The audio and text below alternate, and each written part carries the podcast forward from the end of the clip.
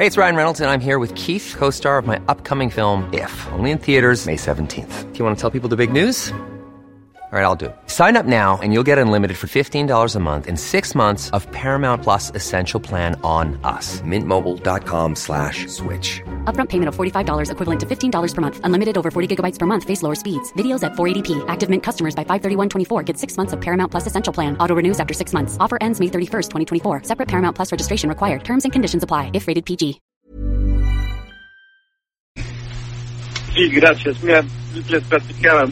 Ahorita en el Congreso probablemente se esté definiendo una de las reformas más importantes para atacar los temas de lavado de dinero, delincuencia organizada y corrupción política.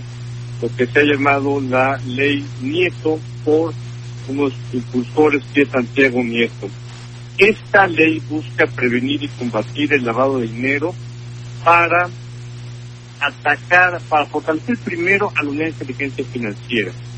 El, la unidad de inteligencia financiera es una unidad muy pequeñita de al menos 150 funcionarios, pero son el corazón, son ese eslabón que está ayudando a la Fiscalía General de la República para investigar los más importantes casos de corrupción política, aquellos también casos, por ejemplo, de corrupción de ministros, de jueces que están coludidos con la delincuencia organizada.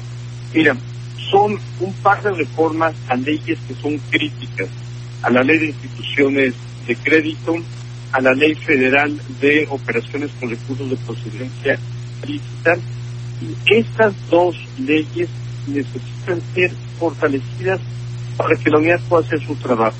Mira, eh, la Secretaría de Hacienda tiene a su cargo esta unidad que trabaja sobre todo con el sistema financiero, con los bancos mexicanos. Y en este sentido es muy importante, por ejemplo, que se pueda definir quiénes son los beneficiarios finales de transferencias eh, electrónicas, por ejemplo. Este no es un tema solamente de recaudación fiscal. Se necesita saber que cuando hay transferencias, por ejemplo, eh, financieras, y hay casos de corrupción o posible lavado de dinero por la delincuencia organizada, quiénes son los beneficiarios finales.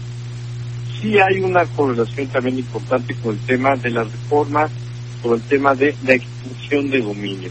Cuando se comprueba que los bienes, los productos de una actividad ilícita favorecen a un grupo delictivo, el Estado mexicano tiene que tener la capacidad, primero, de eh, congelamiento de estas cuentas y posteriormente también, si es necesario, incautar estos recursos para que no sigan siendo objeto de la delincuencia organizada.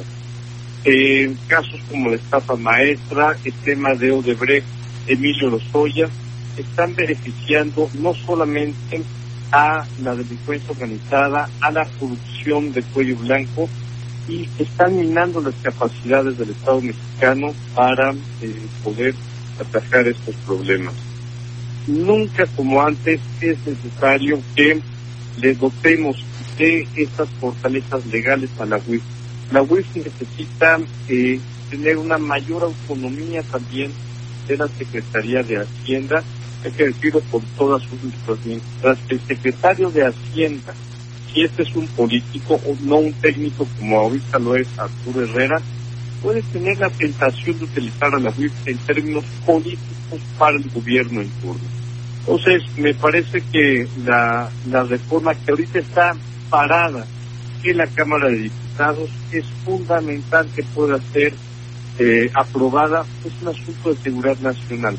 Como nunca el tema de atacar el lavado de dinero le funciona o le sirve a las instituciones de seguridad del Estado mexicano, a las Fuerzas Armadas, a la Fiscalía General de la, República. Este es mi comentario, eh, querido Jesús Martín. Gerardo, yo te agradezco como siempre, te escuchamos el próximo miércoles. Muchas gracias, fuerte abrazo. Gracias, te mando un fuerte abrazo. Que te vaya muy bien, hasta luego, muy buenas tardes. Bien, eh, en este momento, cuando son las 7.22, las 7.22,